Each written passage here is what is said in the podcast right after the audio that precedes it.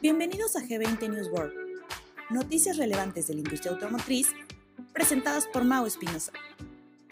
Comenzamos. Hola amigos, ¿cómo están? Bienvenidos a un episodio más del News World de G20 en la semana 17 del año, del 23 al 29 de abril. Se acaba otro mes y al término de este mes todo pinta que va a ser un mes en Estados Unidos, otro mes bueno. Eh, Cox Automobile Forecast predice un mes fuerte para el mes de, para el mes de abril. Inclusive acá en Estados Unidos eh, lo, lo que hacen es que cada mes, de acuerdo a las ventas que se generan, ellos sacan lo que sería el forecast de ventas totales del año. Y están estimando que este mes de abril va a tener un impacto que terminaría o llevaría el mercado anual a los 15.1 millones de unidades. Para poner, tener un punto de referencia, hace un año eh, este nivel de oferta llegaba a los 14.3 millones. Es casi un millón de unidades más lo que se está ya, de acuerdo a este primer cuatrimestre, esperando que termine Estados Unidos. Entonces, este es un, este es un crecimiento total como del 2.8%, ahorita lo vamos a ver a detalle, contra el año pasado, evidentemente un mes más, eh, más afectado en el resultado contra el mes anterior, sin embargo, también un mes con mucho inventario. Entonces empieza a haber esta fiebre de, se le llama la fiebre de la primavera, donde se empiezan a vender unidades y realmente se está, se está eh, demostrando en el mercado. Eh, hay varias cosas importantes que, hay que platicar aquí, independientemente de que este mes de abril en Estados Unidos haya tenido un día menos que, que, que, el año pasado. Y digo aquí en Estados Unidos porque recuerden que aquí en Estados Unidos no se no es que no se celebre la Semana Santa, sí se celebra la Semana Santa, pero no tiene la implicación de días de descanso como los tiene em, como los tiene México, por ejemplo, donde sí se cierran las oficinas, donde hay más, eh, hay menos días laborales. Acá hubo este mes, este mes hubo 26 días laborables en el mes de, en el mes de abril versus 27 del año pasado. Entonces, este, Tomando en consideración eso, el mes de abril es un mes fuerte, les decía yo un crecimiento del 2.3% con niveles de inventario un 70% arriba de lo que estaban hace un año. Esto nos lleva a que ya de acuerdo a, una vez más, estas son cifras de Cox Automobile eh, Industry, ellos son los que están prediciendo esto, eh, ellos manejan mucha inteligencia, y en este análisis nos dicen que los niveles de inventario están llegando a los 50 días. Entonces ya están por arriba del mes normal que andaban eh, hace un año, inclusive algunas abajo del mes, ahorita ya son 50 días inventario, 60% más, fíjense bien, ¿eh? 60% más que, el año pasado.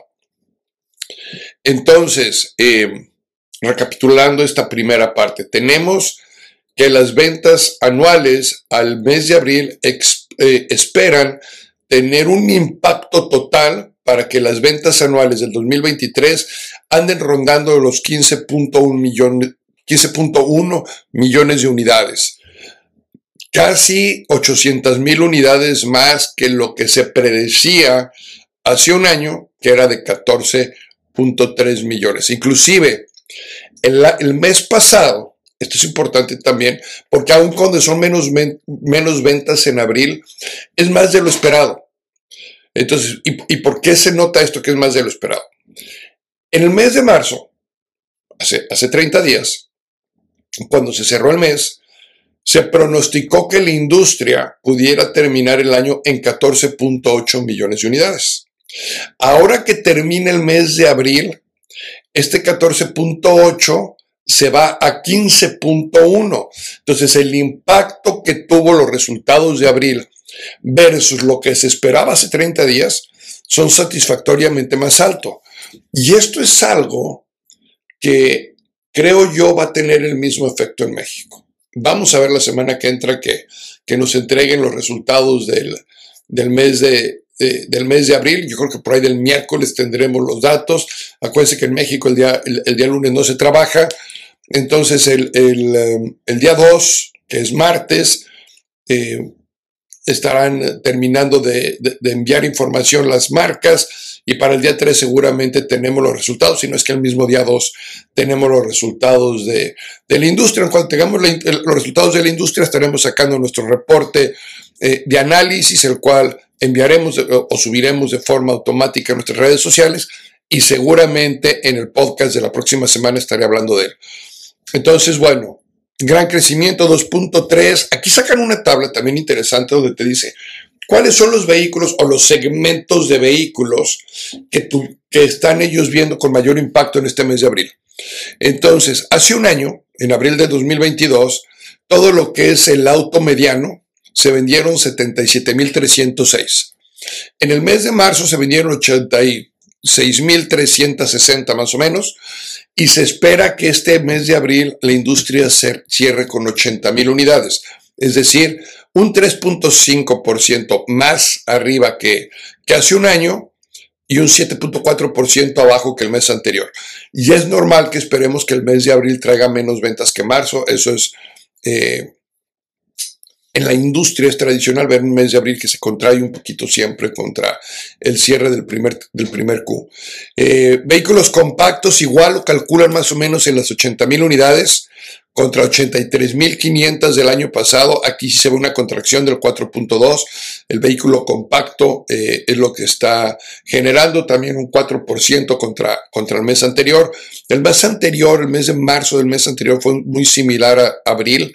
Y si no me equivoco, el mes de marzo en, en vehículos compactos también tuvo un retroceso contra los mismos vehículos compactos de hace un año. Entonces, este, este es, un, este es una de las tendencias que estamos viendo. Donde se ve un crecimiento importante del 10.1% contra el año pasado es en los crossover y las SUV compactas. Aquí sí están calculando, está alrededor de las 205 mil unidades contra 186.251 y contra 216 mil del mes pasado. Entonces, este es el, este es el, el, segmento que está marcando la gran diferencia este mes de abril. A partir de ahí, donde creo que también puede haber unas sorpresas en este, en las eh, pickups, en las full size pickup, la están poniendo muy parejita, 176 mil el año pasado, 175 mil este año. Este, una vez más, estos son de acuerdo a las cifras con las que vienen manejando eh, Cox Automobile, que muchas agencias reportan información a través de sus eh, DMS, están pronosticando esto. Habrá que ver los cierres oficiales. Creo yo que las pickups van a estar arriba de las 175 mil, cerrando muy parejitas o a lo mejor ligeramente arriba. Y luego las crossovers y las SUV medianas o grandes, aquí las ponen un 5% abajo, de, en, cerrando en 225 mil unidades contra 236.500 del año pasado pronosticando que el mes de abril de este año esté en 1.285.000 unidades versus el 1.255.000 del año pasado y versus el 1.374.533 del mes de marzo del 2023. Ahí están los pronósticos.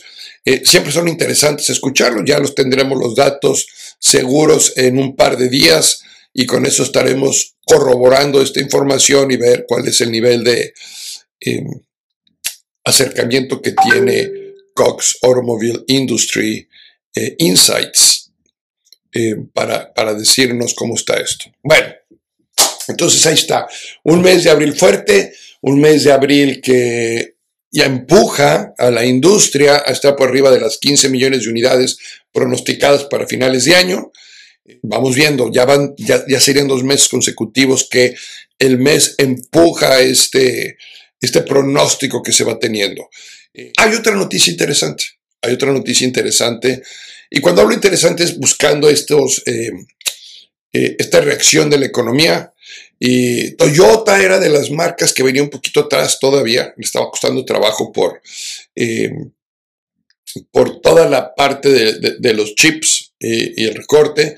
Este, sin embargo, establece un récord en producción anual al, su cierre de año, es el cierre, en, marzo es el cierre del año en las empresas japonesas, y supera el 9.1 millones de vehículos eh, en producción. El suministro de chips y los bloqueos pandémicos sigan, eh, eh, sigan acabándose, pues bueno, estaremos viendo que esta producción mejora. Dice, el fabricante de automóviles más grande del mundo por ventas advirtió que seguía habiendo impactos de la prolongada escasez de chips y seguía siendo difícil predecir su efecto en el futuro. aun cuando rompe, ellos siguen siendo cautelosos en este sentido. Eh, Toyota dijo que produjo 9.3 millones de vehículos en los 12 meses, es decir, al cierre de marzo, apenas eh, por adelante de su objetivo. Eh, aunque su objetivo lo tuvo que bajar porque originalmente lo tenía 9.7 millones, y terminó bajándolo. Eh, sin embargo, sin embargo, sigue estando arriba de lo que fue la producción del año anterior. La producción del año anterior fue de 8.5 millones de unidades y ahora está en 9.1. Entonces, fíjese bien, produce 9.1. Las ventas globales de Toyota a marzo, eh, o sea, en su cierre fiscal de ellos, eh, aumentaron a 9.6 millones de vehículos de los 9.5 del año anterior. O sea, tuvo un ligero crecimiento ahí em, de, 9.5 a 9.6, 100 mil unidades, estableciendo otro récord anual para la empresa. Dice la compañía todavía no da a conocer sus nuevos eh, objetivos de ventas o producción. Em, en fin, bueno, pues ahí está. Eh, Toyota Qué bueno que Toyota eh, regrese siempre tener a los líderes en ese nivel de producción. Lo mismo dijimos de General Motors, lo mismo hemos dicho de otras marcas.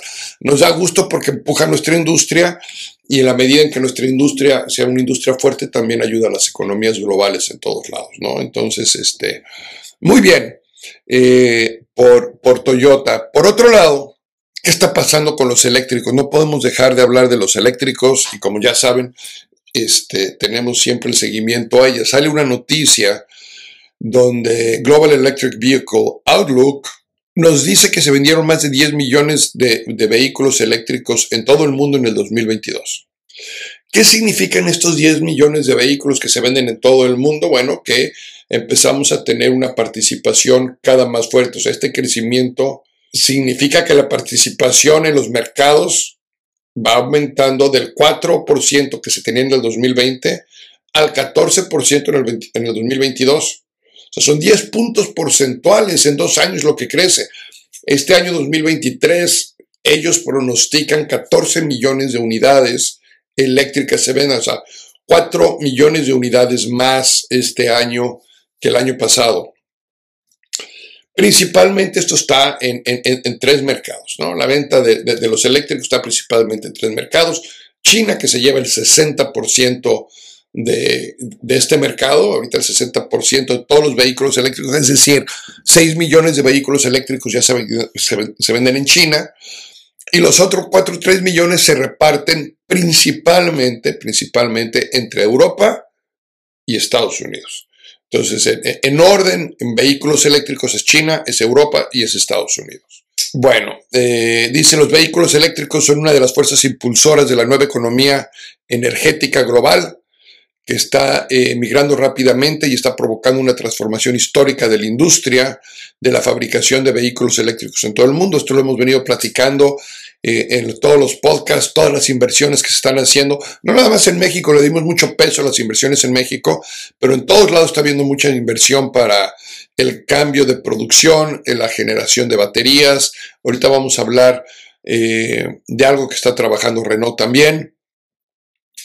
Entonces, este, las tendencias que están presenciando eh, tienen implicaciones significativas para la, demanda, para la demanda mundial del petróleo, sin lugar a dudas. Em, el motor de combustión interno no ha tenido rival durante más de un siglo, pero los vehículos eléctricos están cambiando este status quo. Para 2030, técnicamente dicen, ahora viéndolo desde otra perspectiva, evitarán la necesidad de la producción de alrededor de 5 millones de barriles de petróleo diario. Esto es lo que van a hacer los vehículos eléctricos. Una disminución de 5 millones de barriles de petróleo diario. Y esto es nada más con los automóviles, ¿no? veremos cuando empiecen a llegar buses y cuando empiecen a llegar camiones eléctricos, etcétera. Va a tener una implicación fuerte. Bueno, ya habíamos dicho cómo estaba el, mercado, ¿no?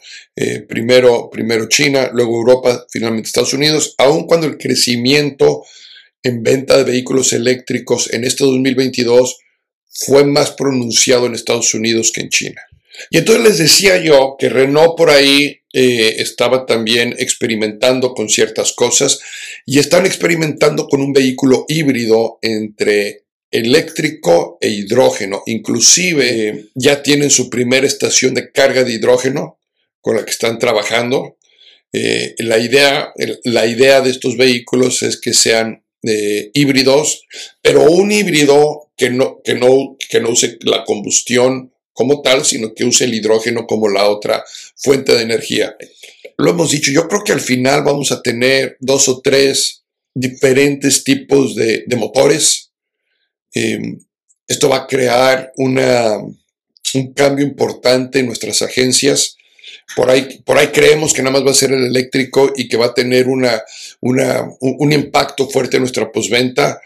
Yo creo que vamos a terminar teniendo por lo menos tres, si no es que hasta cinco diferentes tipos de, máquinas que van a estar moviendo nuestros vehículos, seguramente muchas de ellas híbridas, sobre todo para países este, todavía en, etapas de desarrollo. Definitivamente las estaciones de carga son un, problema eh, en algunos países desde el punto de vista de infraestructura. el problema no es la estación de carga, ¿eh? la estación de carga se monta. El problema de la infraestructura es que llegue la electricidad constante con el voltaje que se requiera a todos esos lugares. Entonces, este, hay otros países que ya tienen esa, infraestructura eléctrica y que va a ser mucho más fácil poner la infraestructura de carga. ¿Por qué? Porque la electricidad ya llega prácticamente a, todo el país. Entonces, mientras la electricidad esté llegando a todo el país, y haya suficiente carga para, para, atenderlo, entonces las estaciones tendrán otra parte y ahí se va a requerir otra inversión, este, pero por partes, ¿no? ¿Qué tan lejos estamos? Me han preguntado, Mauricio, ¿qué tan lejos estamos de que esto se convierta en una realidad? Yo creo que es por partes. Desde la lógica del negocio, si vemos toda esta inversión de dinero que se está haciendo, estos billones y billones de dólares que está invirtiendo la industria automotriz en la producción de vehículos eléctricos o algún tipo de, de, motor distinto, ya sea un híbrido con hidrógeno o un híbrido con combustión, esa, esa parte híbrida lleva una parte eléctrica, o sea, lleva una parte de baterías. Entonces, la parte de baterías, que es toda una industria nueva que se está generando, y las estaciones de carga que va a haber, eh, se vuelve como un cuento del, ¿qué es primero? El, el, el huevo o la gallina. Y en este caso lo primero que hay que hacer es empezar a producir. Está empezando a producir unidades y se están empezando a poner estaciones de carga acorde. Sobre todo, sobre todo acá de este lado de, o sea, tenemos China que ya tiene, que, está muy avanzado en eso. Eh, Europa que cada vez se ve más avanzado con estaciones de carga. Estados Unidos, algunos estados, no todos. Eh, California es el estado más avanzado y todavía le falta, pero es el estado más avanzado. Por ahí tenemos otros estados que están empezando a, tomar fuerza. Eh, y en, otros países, México, México todavía está en un proceso muy, eh, como diríamos en México, muy en pañales. Todavía estamos, no, no necesariamente experimentando, pero todavía estamos cuestionando severamente lo que esto puede ser. Creo que hay mucha incredulidad en lo que pudiera ser el mercado eléctrico en México. Y la respuesta la vamos a empezar a tener en el momento en que empecemos a ver nuestros patios y nuestros inventarios con vehículos eléctricos que nos van a empezar a llegar, que se va a volver seguramente un, un, issue de, inicio de, de, la colocación de estos vehículos. Sin embargo, vamos a tener que pasar por ese proceso, donde vamos a tener que tener los vehículos y se van a tener que empezar a vender. Y esa venta de vehículos va a empezar a crear estaciones más estaciones de carga, sí hay algunas, se las vemos, pocas, pero las hay. Entonces yo creo que primero es la producción y sobre la producción, como empiecen a salir, vamos a empezar a ver más estaciones de carga. Vamos a ver si, si por ahí va la jugada, ¿no? Cambiando un poquito de tema ahora, hemos hablado del impacto que está teniendo la economía en México. Y que a nivel macro la economía se ve fuerte y a nivel empresas la economía se ve fuerte. El grupo Traction, que es un grupo que está muy metido en la movilidad en México, tanto en carga como pasajeros, agrupa a varias empresas y hace este grupo Traction para poder eh, cotizar en bolsa. Y tiene que presentar, tiene que presentar sus resultados a la Bolsa Mexicana de Valores, eh, lo cual tiene un impacto evidentemente en las acciones. Y resulta que tienen EBITDA históricos. ¿okay? 5.765 millones de pesos y 991 millones de pesos con expansiones del 27 y 17% respectivamente. Y esto fue lo que entregaron, este, esto es tanto en ingresos como en flujo operativo. En los dos, o sea, en flujo operativo 991 millones de pesos, con un crecimiento del 17.3, y en, y en ingresos de 5.765 millones de pesos, un 27.5% respectivamente.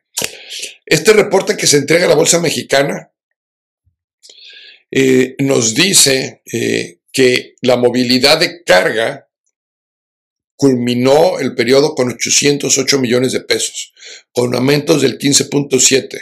El de movilidad de personas, o sea, buses principalmente, 2.082 millones de pesos con un alza o un crecimiento del 22.5.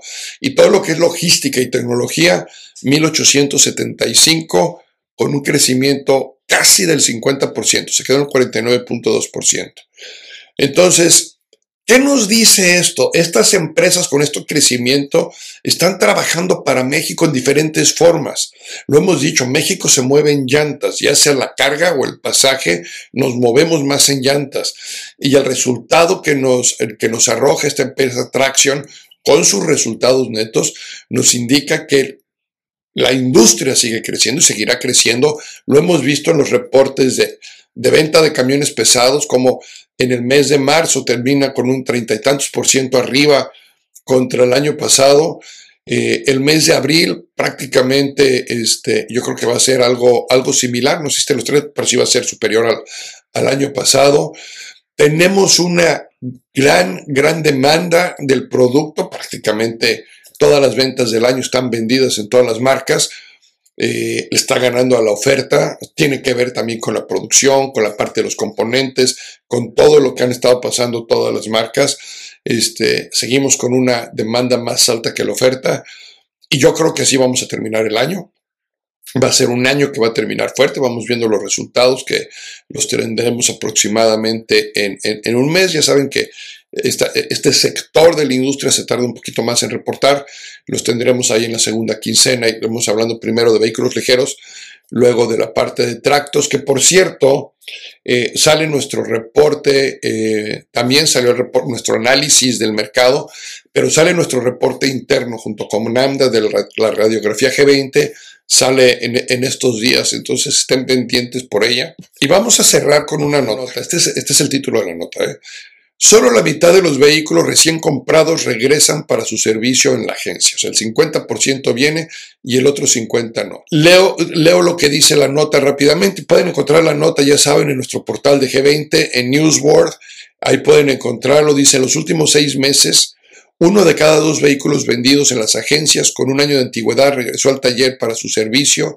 De acuerdo con la segunda entrega del Simledix, un análisis detallado de la industria automotriz que lo realiza Sim Data Group. Entonces, este es un, este es un resultado de, de, un análisis que hace Sim Data Group. Los resultados arrojan que en este primer trimestre del 2023, los autos de entre 1 y 6 años de antigüedad producen un efecto escalera y que eh, a mayor tiempo en circulación es menor la posibilidad de que regresen. Bueno, eso ya lo sabemos pero que el 50% estén regresando, nos da una área de oportunidad de negocio muy grande. Sé que algunos de, muchos de nuestros clientes en G20 trabajan mucho con la retención, que es un tema eh, impulsado por las plantas. Se hace mucho trabajo, hacemos muchos énfasis en, en, la importancia. Y aquí yo creo que hay ciertos detalles que tenemos que, y lo platicaba en la última junta de G20 con, con un grupo de distribuidores. Y la pregunta que les hice fue esta, y lo dejo en reflexión. ¿Qué vendemos en nuestro taller mecánico? Entonces, la respuesta fueron desde horas, tiempo, órdenes de reparación, mano de obra. Eh, y la realidad, en nuestro taller mecánico lo que vendemos es conocimiento del producto, tranquilidad del cliente, eh, valor, valor a su inversión. Vamos, vamos, vamos viendo esto por, por partes. Cuando hoy en día los productos, y lo, y, lo, vemos viendo en cada una de las noticias, todo lo que se invierte en producción, año con año todos nuestros productos cambian, año con año traen más tecnología. El avance tecnológico en un vehículo de un año al otro es impresionante. Ahora imagínense el avance que trae un vehículo de hace seis años a un vehículo reciente. No menosprecio el trabajo de los talleres independientes. El trabajo de los talleres de marca tiene algo muy importante, que es la capacitación constante en los productos que se venden. Estamos a la vanguardia en el conocimiento de ese producto, conocemos mejor ese producto, eh, trabajamos mejor ese producto. Y toda esa parte tiene un valor importante en nuestros talleres mecánicos, que creo que luego nosotros mismos en nuestras eh, agencias menospreciamos toda esa parte. ¿Cuánto tiempo, pónganse a pensar en esto, cuánto tiempo invertimos tiempo y dinero en capacitación a nuestros técnicos y mecánicos todos los años. Y realmente nuestros clientes lo saben. Realmente los clientes saben toda la actualización que están teniendo ellos, la inversión que tenemos en herramientas especializadas de acuerdo al producto nuevo que acaba de salir, etcétera. Allí hay mucho valor que creo yo que vale la pena seguir eh, explotando, seguir dando a conocer, posicionar nuestros negocios como lo deben de ser. La noticia nos dice que hay una gran, gran oportunidad para, ah, para poder crecer y apuntalar mejor en nuestros talleres mecánicos. Bueno, con eso termino la sesión de esta, de esta semana. Eh, quedo pendiente de sus comentarios, de sus sugerencias. Seguramente la próxima semana, que será la primera semana del mes de mayo, el viernes estaremos eh, grabando nuestro próximo podcast ya con los resultados reales de, las industrias tanto en México como en Estados Unidos. Vamos a ver si podemos encontrar eh, de Europa también. Que tengan un excelente fin de semana. Cualquier cosa, eh, ya saben dónde localizarnos. Si nos ven en las redes sociales, salúdenos. Muchas gracias. Hasta luego. No te pierdas el próximo episodio de G20 News World. Todos los lunes.